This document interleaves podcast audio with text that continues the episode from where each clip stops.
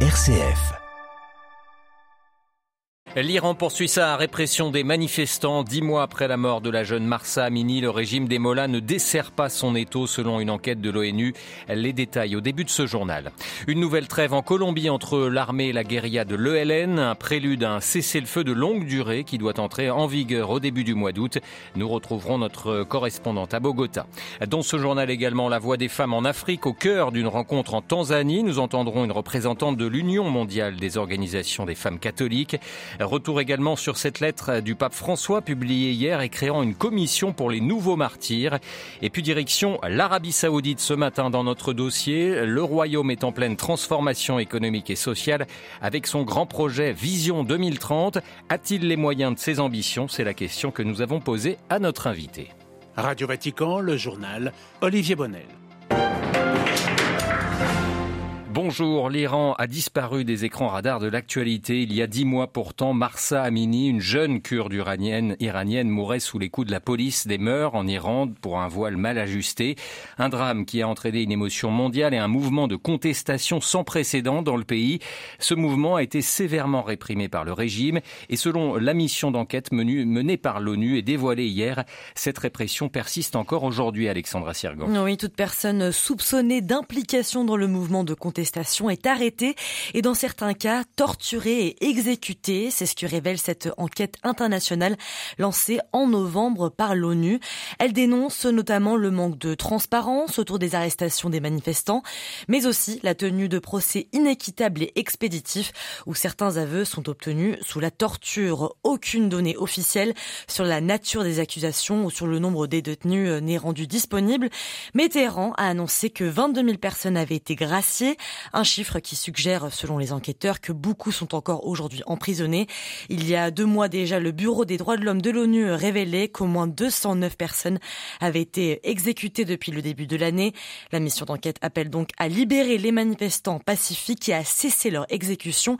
Elle demande également la coopération de Téhéran sur l'enquête.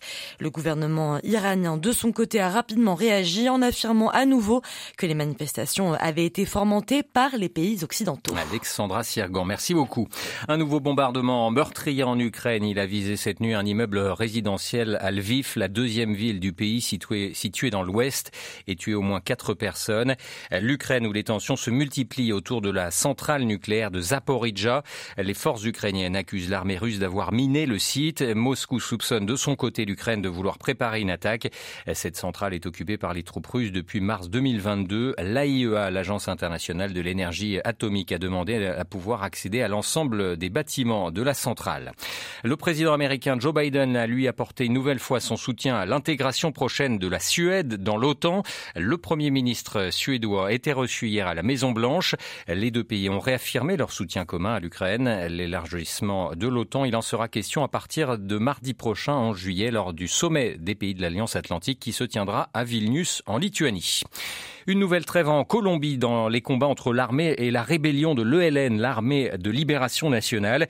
Les deux camps ont annoncé déposer les armes ce jeudi avant le début d'un cessez-le-feu officiel qui doit entrer en vigueur début août.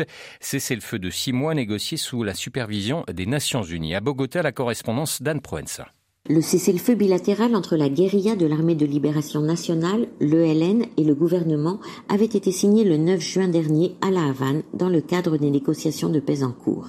Il doit entrer complètement en vigueur pour 180 jours à partir du 3 août prochain. Mais le commandement central de la guérilla a annoncé il y a deux jours qu'il ordonnait déjà à toutes ses unités de cesser toutes leurs actions militaires offensives à partir du 6 juillet. En retour, le ministre de la Défense a confirmé que l'armée suspendait donc aussi ses actions offensives à partir d'aujourd'hui. L'annonce tant attendue de la fin des combats a cependant été ternie par un communiqué de l'armée qui dénonce qu'une soldate, sergente, a été séquestrée mardi dernier avec ses deux enfants dans le département d'Arauca, dans le nord du pays, par l'ELN.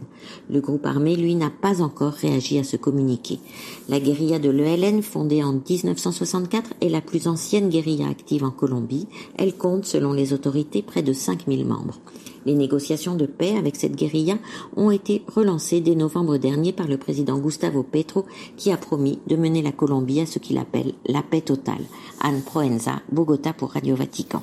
Une visite importante ce jeudi à Pékin, celle de la secrétaire américaine au Trésor Janet Yellen. Elle vient en Chine pour tenter de stabiliser les relations tendues entre les deux premières puissances économiques de la planète.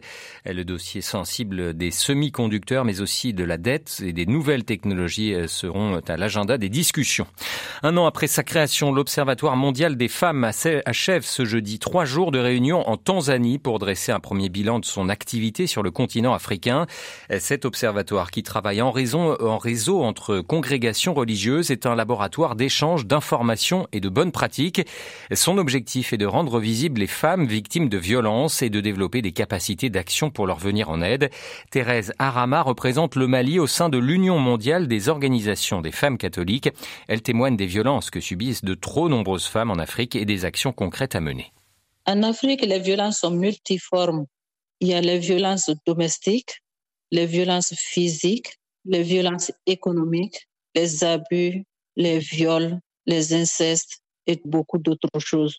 Dans le domaine familial, chacune vit sa violence selon la coutume, parce qu'il y a tares de la coutume. Elle ne peut pas se défaire de cette pratique ancestrale pour se libérer. Donc, elle subit. Qu'est-ce que vous êtes en mesure de proposer à ces femmes victimes de souffrance qu'elles aient le courage de briser le silence et de dire haut et fort de leur souffrance. Et de plus en plus, dans les communautés, dans les structures, il y a des espaces d'écoute. Euh, on peut imaginer que ces femmes ont parfois peur euh, de se mettre à découvert, de parler, de, de s'exposer. Elles ont peur de représailles. Est-ce que vous avez la capacité de les protéger? Est-ce qu'elles peuvent être protégées? Oui, elles peuvent être protégées puisque, connaissant la dimension de cette violence, les pays ont pris des quand même euh, des, des, lois pour lutter contre ces violences. Donc, même si au niveau familial, elles sont euh, dans ce système, au niveau national ou bien au niveau régional, au niveau juridictionnel, elles ont quand même une couverture qui les protège. Thérèse Arama de l'Union mondiale des organisations des femmes catholiques interrogée par Jean-Charles Puzolu. Une nouvelle attaque hier dans l'est de la République démocratique du Congo. Elle a visé un village Bungushu situé dans la province du Nord Kivu. Huit civils ont été tués, dont quatre avec des haches selon la Croix-Rouge locale. Les assaillants pourraient être des membres de la milice du M23. Le pape crée la commission des nouveaux martyrs témoins de la foi. En vue du jubilé de 2025, François constitue un groupe de travail au sein du dicaster pour les causes des saints afin de dresser un catalogue de tous les martyrs qui ont versé leur sang. Les travaux s'étendront à toutes les confessions chrétiennes. Dans sa lettre publiée hier, le pape évoque l'écuménisme du sang, une expression qu'il a utilisée à plusieurs reprises par le passé, notamment en évoquant le martyr des 21 coptes assassinés en 2015 sur une plage de Sirte en Libye par les terroristes de Daesh. Le père Philippe Louisier, spécialiste du monde copte à l'Institut pontifical oriental de Rome, revient sur l'importance du martyr chez ces chrétiens d'Égypte ces 21 euh, martyrs de 2015, dont un était euh, du Ghana, mais tous les autres étaient égyptiens et presque tous du même village El Or près de Samalout, euh, représentent de nouveau cette réalité du martyr pour l'Église copte, n'est-ce pas, de rester fidèle à son Église et à la foi en Jésus-Christ. Le terme écuménisme du sens, c'est justement cet écuménisme de ceux qui deviennent martyrs simplement parce qu'ils sont chrétiens. Et c'est ce qui est arrivé justement avec les martyrs de Sirte. Ces martyrs étaient étaient, justement dans, le, dans le bus qui allait les, reconduire en Égypte. Ils ont été pris et euh, ils ont euh, vécu jusqu'à leur décapitation. Aussi dans la prière, certains d'entre eux d'ailleurs étaient vraiment présents aussi dans leur église parce que chez les Coptes, euh, très souvent, une espèce de sous-diaconat ou diaconat est assumé par, par des gens de, du village. Hein.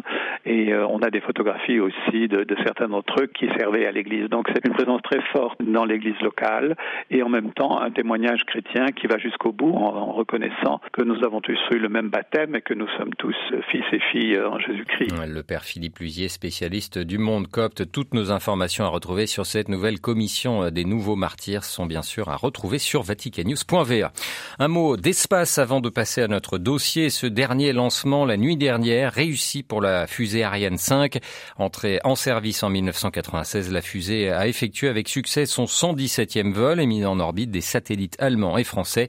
Ariane 6, sa petite sœur, ne sera pas livrée avant 2024.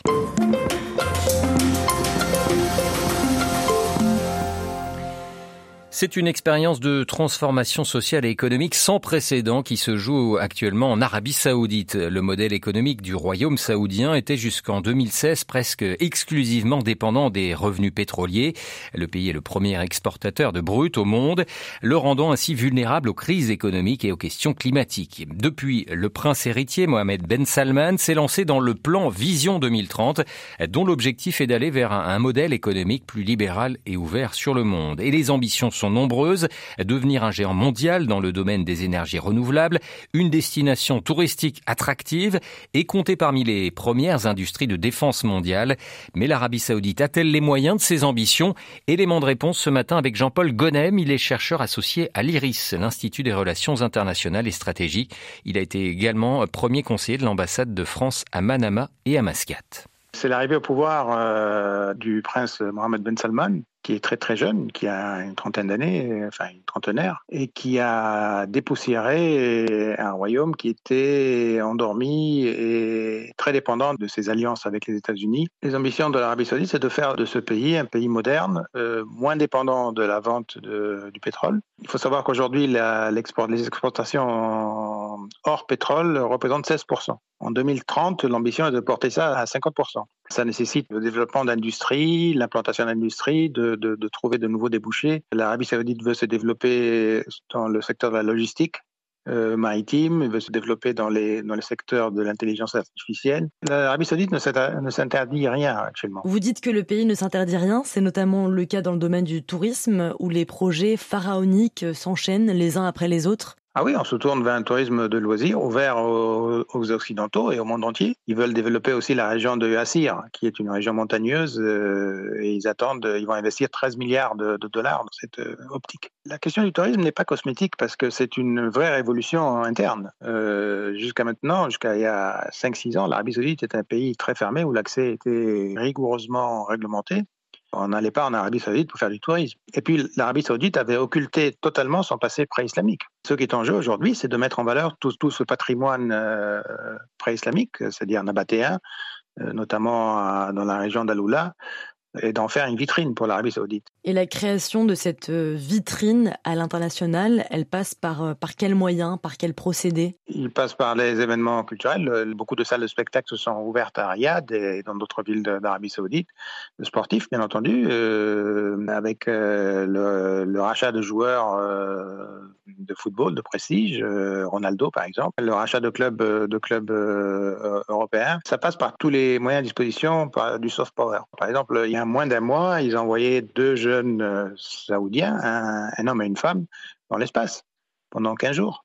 C'est-à-dire que c'est un couple qui est parti. C'est une politique qui est mise en, mise en place pour attirer déjà des investisseurs étrangers, pour mettre en place des partenariats avec des, entreprises étrangères pour euh, consolider l'économie. Et quelles sont les limites du soft power saoudien aujourd'hui? Les limites, ce sont les atteintes euh, aux droits de l'homme. La liberté d'expression n'est pas, n'est pas garantie en Arabie saoudite. La peine de mort est toujours appliquée très largement. Il y a une volonté de changement euh, qui est orchestrée par Ahmed Ben Salman Maintenant, est-ce que cette volonté de changement ne se heurtera pas à des, à des résistances, euh, des résistances euh, sociétales, des résistances religieuses? Pas croire que tout le monde adhère à la vision euh, moderniste du, du, prince Salman. Alors, jusqu'à maintenant, ça, ça, ça lui a réussi.